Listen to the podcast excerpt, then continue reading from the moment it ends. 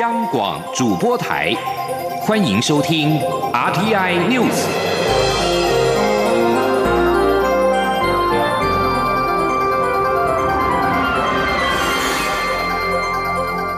听众朋友您好，欢迎收听这节央广主播台提供给您的 RT News，我是张顺祥。雅加达亚运金牌女将郭幸纯四号参加二零一八举重世界锦标赛女子五十九公斤量级，首度挑战新的量级，现在抓举一百零五公斤夺得了金牌，并在挺举一百三十二公斤摘银，最后以总和两百三十七公斤再收下一面的金牌。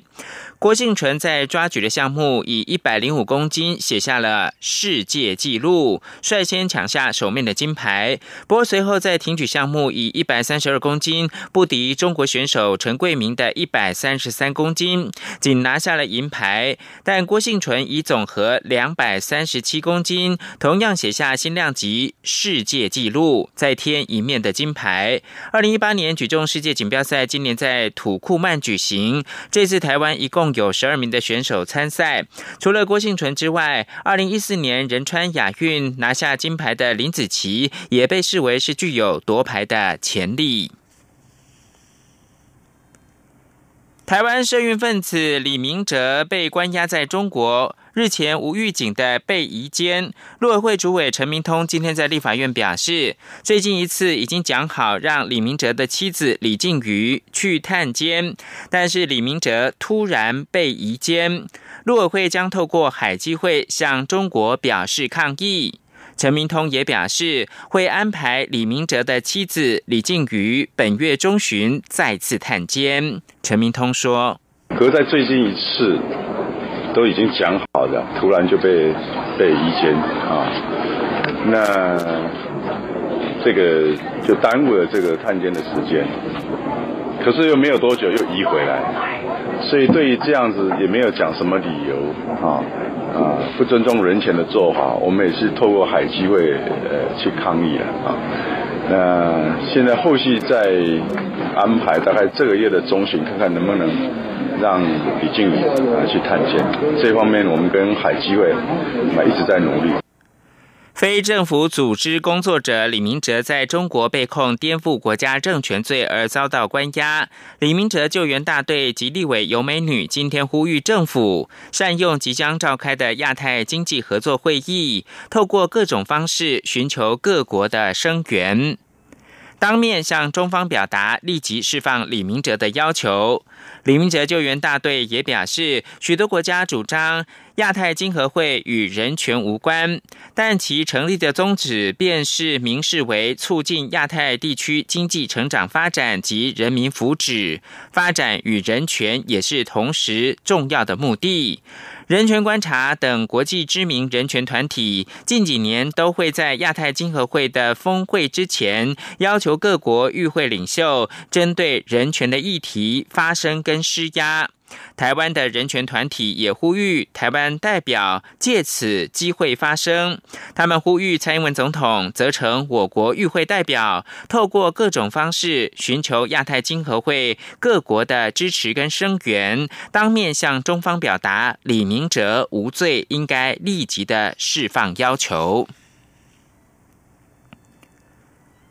台湾上一次经过亚太防治洗钱组织 APG 第二轮相互的评鉴，已经是十年前了。为期两个星期的第三轮评鉴，今天正式的登场。由于近几年国际积极的执行防治洗钱跟打击资恐，这次评鉴重要性更甚以往。台湾的公司部门受评达到近百个单位。国家代表队整个带弹，并在今今天上午举行了开幕式，是由行政院的院长赖清德领军宣誓，强调台湾已经准备好了，将以最佳状态备战，争取最好的成绩。请记者陈立信宏的报道。暌违十年，亚太防治洗钱组织新一轮的相互评鉴五号于台湾正式登场。此次评鉴团共有九人，由亚太防治洗钱组织秘书处以及美国、南韩、印尼、巴基斯坦、泰国和埃及等国代表共同组成。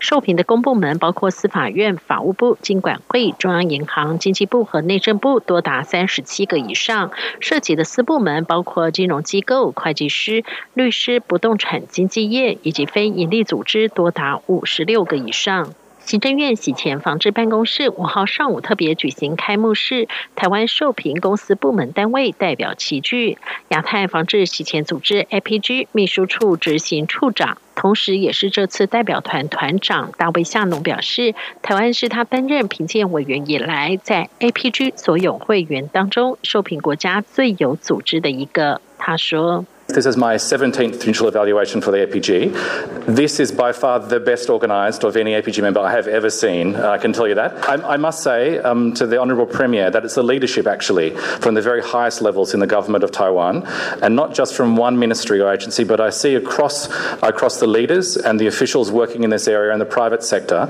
uh, a socialisation and a, and a belief and a vision moving forward that I think is very, very impressive actually, and really sets you in the very best 行政院院长赖清德领军宣誓，台湾已经准备好了，将以最佳状态应战，争取最好成绩。这一年多来，公司协力，从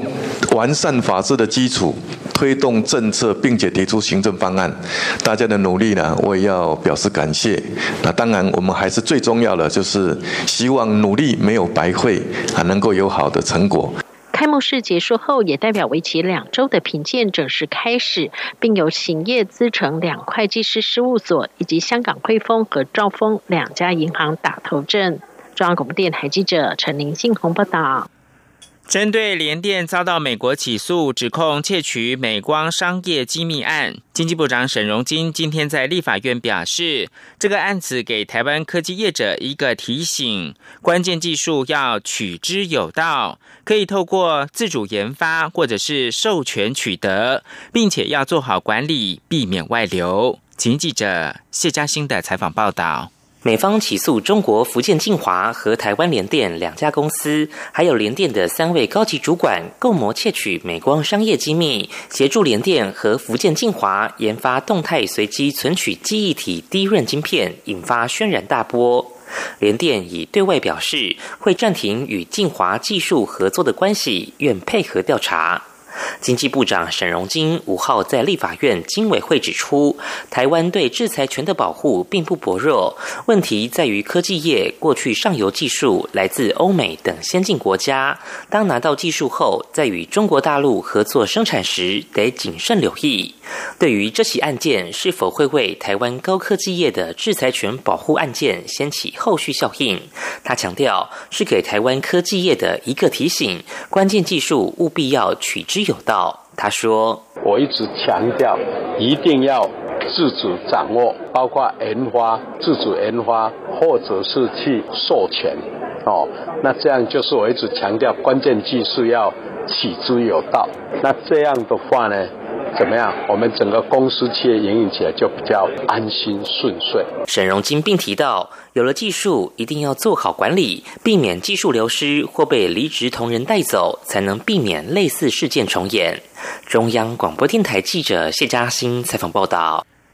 内政部今天公布最新的全国姓名统计的分析，在台湾人口最多的前十大姓氏，仍然是以陈姓居冠，其次是林姓跟黄姓。至于郭姓，则是拥有不动产比例最高的姓氏，百分之二十八的郭姓人口都有房产，其次是王姓跟杨姓。央广记者刘品熙的采访报道。根据内政部的调查，台湾前十大姓氏依序是陈、林、黄、张、李、王。吴、刘、蔡、吉、杨，这十大姓氏的人口就占了台湾总人口数的百分之五十二点七八。与二零一六年相比，陈姓增加八千多人最多，刘姓增加一千多人最少。十大姓氏中，以刘姓的老化指数最严重，也就是代表刘姓的出生率低。至于幼年人口比率最高的姓氏，则为洪姓。内政部也针对姓氏做了有趣的统计。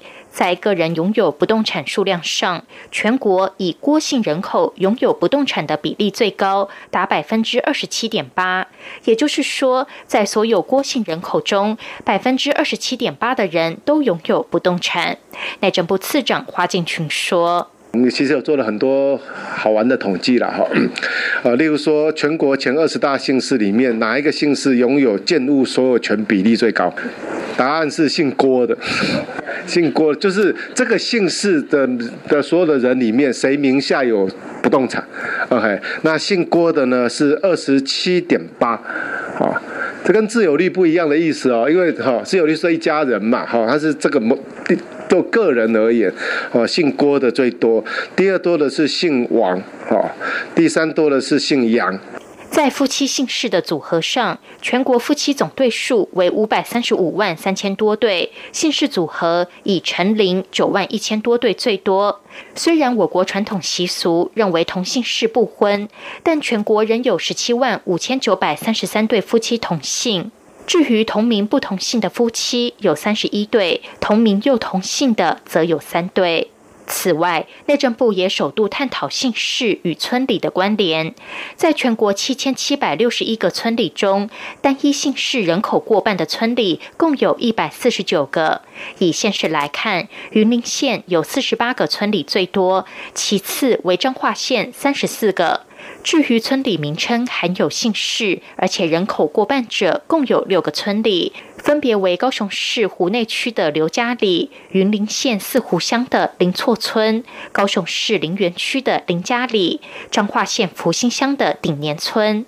云林县四湖乡的林东村，以及屏东县嘉东乡的赖家村。央广记者刘聘熙在台北的采访报道。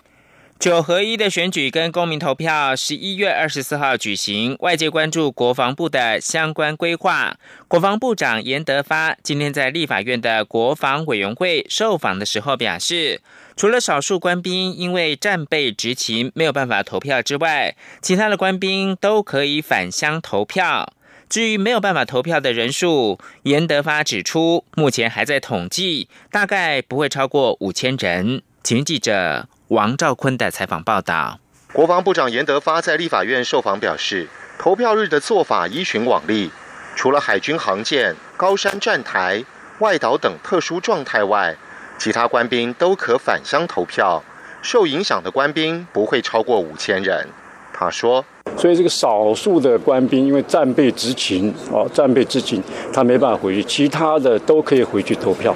海巡署规划于投票日前在太平岛举行实弹演习，但传出美军也有可能本月在南海军演，外界担心台湾可能因此卷入美日中的冲突。严德发回应指出，外界一直说美军十一月军演，可是国防部到目前为止都没有掌握过这个讯息，所以外界不必过于复杂化或过于担心。他并强调，南海情势都有掌握。目前都非常正常。另有媒体询问国防部反制假消息的具体作为，严德发表示，国防部在行政院指导下，各业管部门在机制上都会第一时间快速查明、反映与澄清。如果涉及违法，会依法送交司法人员处理。至于是否查到来自中国的假新闻，严德发则说都有在掌握。此外，关于媒体报道国防部与教育部及交通大学合作。由交大负责师资与教学品质、学习环境，为中正理工培育人才。毕业后由交大颁发学士证书，但会在毕业证书上加注国防大学理工学院。严德发对此回应表示，此事是为了培育中正理工学院人才。国防部鼓励学生与交大交流，可提升国防自主在国防科技方面的能量，这是一个双赢的工作。中央广播电台记者王兆坤台北采访报道。而在美国，其中选举倒数四十几个小时，因为经济乐观，再加上移民跟边境安全议题发酵，原先普遍被认为能够重夺联邦众议院多数党地位的民主党，与共和党的差距逐步的缩小，选情呈现紧绷的状态。目前在联邦参众两院都是多数党的共和党，一般预料仍然是能够继续掌握参议院，甚至有望扩大现有的五十一席对四十九席的差距。但共和党却可能将众议院拱手让给民主党。根据统计，民主党拿下众议院的几率高达百分之八十四点七。以上新闻由张顺祥编辑播报。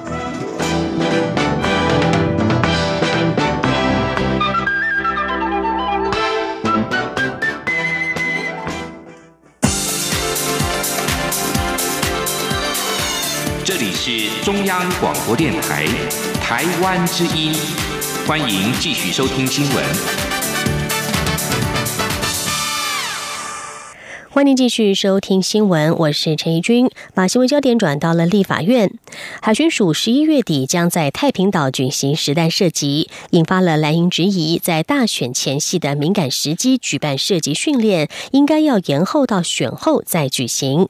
对此，海巡署长李仲威今天表示，去年底就排定了这场例行性演习，海巡署希望按照其程来进行。海委会主委黄黄辉也强调，会密切观察南海情势的变化。他认为不至于会发生擦枪走火的情况。记者王维婷的报道。海巡署在年底投票日前一周在太平岛举行实弹射击训练，蓝营质疑南海情势紧张，加上正值台湾选举敏感时刻，海巡署实弹射击，万一擦枪走火，不止影响选举，更可能波及区域安全。国民党立委质疑海巡署实弹射击是国际奥布，也是选举奥布。对此，海巡署长李仲威五号在立法院内政委员会受访时表示，海巡在太平岛的火炮射击训练。是去年底就已经排定时间，主要是为了检验火炮妥善率和人员熟练度，希望能够按照其程进行。李仲威说：“那这个是从去年年底就确定的一个例行性的演习。那它的演习的目的呢，主要是为了要呃检验我们火炮的妥善率，以及啊我们人员操作的熟练度。”所以说，我们希望就是按集成来去做这个演练。当然，南海的情势局势会不会做变化？现在谁也没有办法有效的、很完整的来掌握。那我们会持续的关注南海情势的发展，然后我们会做最好的判断。国民党立委曾明宗要求海巡署延后一周再举行。海委会主委黄黄辉在回答时表示，由于实弹射击必须向周遭各国公告，若延后进行，时程作业来不及。黄黄辉强调，实弹演训有划定区域范围，假设有突发状况会停止射击。他认为应该不会发生意外事件。曾明宗表示，太平岛属于高雄选区，一旦发生外交国防意外事件，是否会因此停止选举？中选会主委陈英前答询时说，依照选罢法第六十六条规定，地方选举投票日前或投票日，因为天灾或不可抗力事件，导致个别投开票所不能投开票，若同一选区有三分之一受到影响，选举就会停止。曾明宗追问：目前看来，高雄选举是否会有停止的可能？陈英前回答：目前看来没有影响。中央广播电台记者王威婷采访报道。促转会前副主委张天青因为东厂言论引发争议而下台，立法院司法法制委员会组成了调阅小组彻查张天青事件，在今天举行首次会议。不过，朝野立委对于要不要纳入促转会会议录影、录音、含通讯软体 Line 等文件资料供调阅，充满了歧见。最后经过表决，仅通过要求促转会提供由张天青召集正式与非正式会议记录的相关。关调查和调查笔录与报告提供给调阅小组调阅。记者刘玉秋的报道。促转会前副主委张天兴因东厂言论引发争议请辞，地法院司法及法制委员会组成调阅小组，并通过促转会张天青事件调阅小组运作要点，由国民党地委林维洲担任召集人，彻查张天青事件。促转会张天青事件调阅小组五号召开首次全体委员会议，针对调阅小组调阅的范围进行讨论。不过，朝野一开始为了要不要纳入促转会会议录影、录音还通讯软体赖等文件的资料，供调阅有所争执，毫无交集。国民党立委徐玉仁、林德福等人主张应纳入赖等文件资料供调阅，但民进党立委反对，认为立院只有调阅权，没有扣押权。部分赖群组的私人对话也与促转会业务无关，调阅恐侵犯隐私。民进党立委柯建明也说，调阅范围不能无限扩张，即便涉及刑事案件，检察官也需法官同意才能取得赖相关记录。过去立法院从来没有做过类似决议。国民党的主张是四设行堂，应适可而止。朝野立委你一言我一语，吵得不可开交。张天青说他自己是侦查的，我们要查你有多少工厂啊？所以你要自称自己是委员，副主任委员自称自己是工厂，主席因为维稳来这是农业工厂啊？我们就是要查这个，你要让人民信任副转会，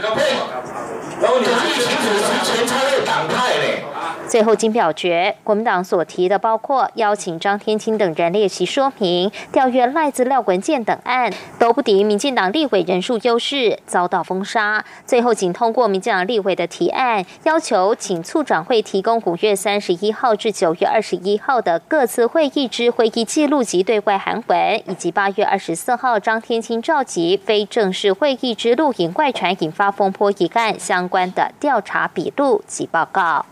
中广电台记者刘秋采访报道。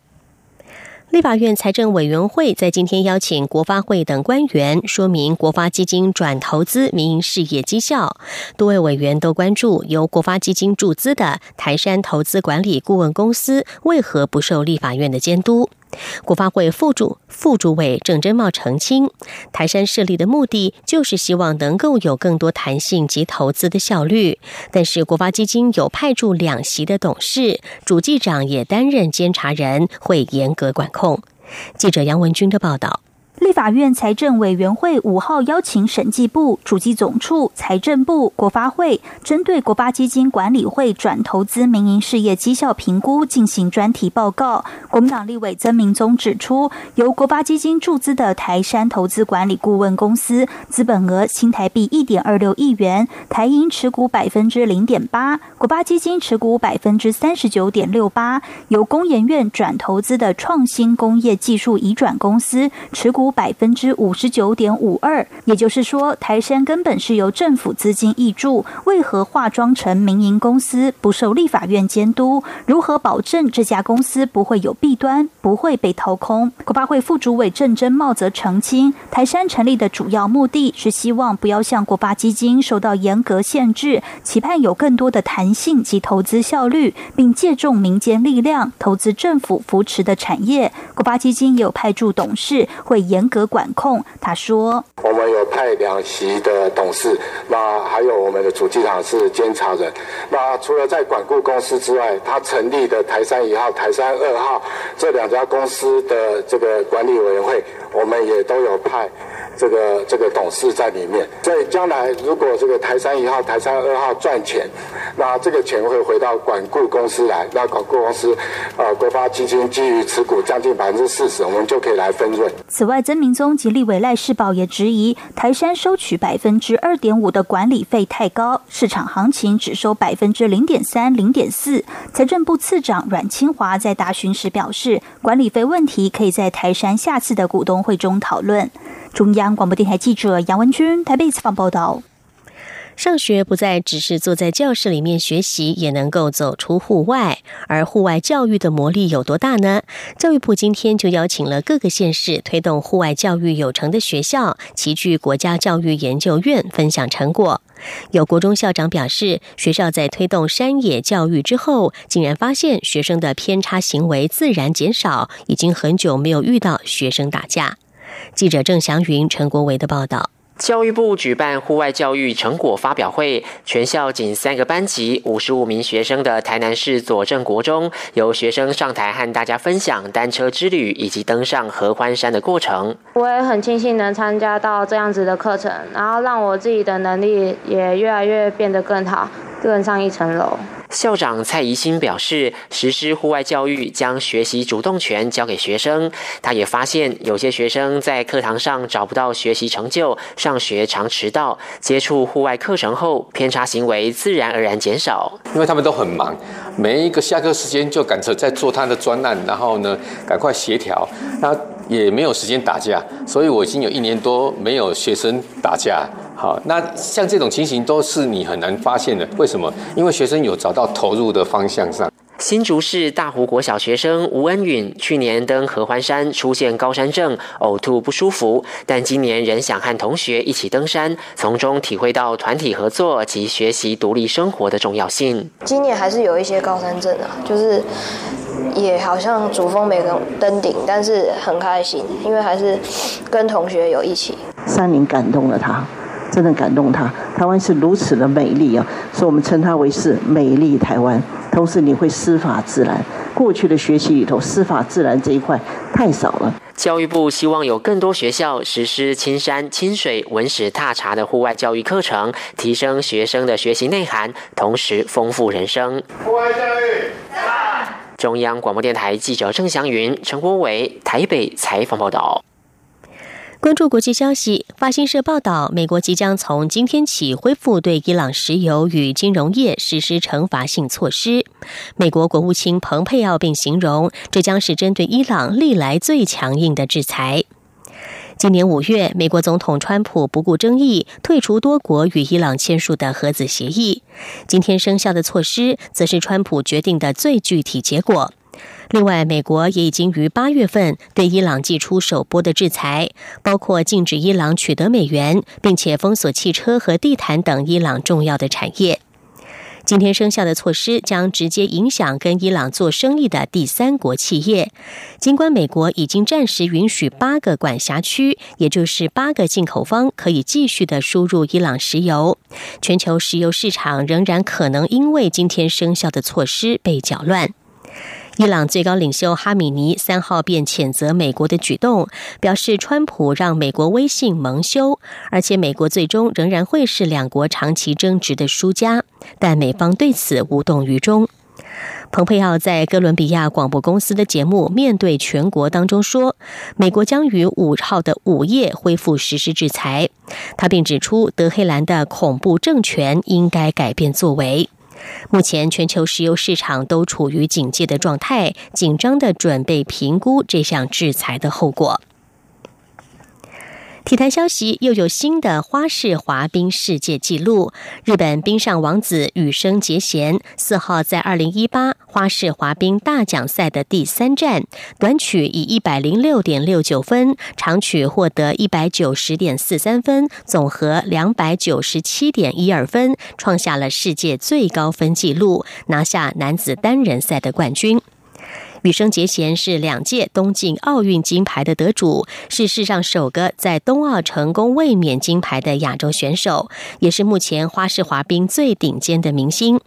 他在九月加拿大秋季经典赛夺冠之后，针对动作的编排重新调整。这次大奖赛，大家也看得到他动作修正之后的成果。这次的国际滑冰总会花式滑冰大奖赛第三站在芬兰首都赫尔辛基举行。羽生结弦在比赛当中展现了四周跳再衔接三周半跳的高难度动作，而且在整套动作当中没有大的瑕疵与扣分，让他成功缔造了世界纪录的新高分。至于女子组方面，今年平昌冬奥女子花式滑冰新科冰后，俄罗斯女将萨奇托娃在大奖赛女子个人赛以总分两百一十五点二九分领先其他各国好手，轻松称后。不过，与她个人最佳成绩的两百三十八点四三分还有一小段差距。二零一八英国国家癌症研究会议四号在格拉斯哥举行。研究人员表示，自从一九八五年以来，富裕国家的男性皮肤癌死亡率剧增，女性死亡率则增加较为缓慢，甚至出现了下降。而男性比较不爱采取防晒措施，或许就是原因之一。研究负责人、皇家自由伦敦 NHS 信托基金会医院医生陶乐斯扬在会中提出报告，表示造成性别差异的原因并不清楚。不过，证据显示，男性比较不可能去保护自己免于阳光的照射，或是注意公共健康警告。根据美国疾病管制及预防中心表示，超过百分之九十的黑色素瘤癌症是因为暴露在阳光或是其他紫外线来源辐射之下，好比像是日晒机所造成的皮肤细胞的损伤。在接受调查的十八个国家当中，有八国的男性皮肤癌死亡率在过去三十年来上升了至少百分之五十，而在爱尔兰和克罗埃西亚，比例几乎是倍增。以上 T I News 由陈义军编辑播报，谢谢收听，这里是中央广播电台台湾之音。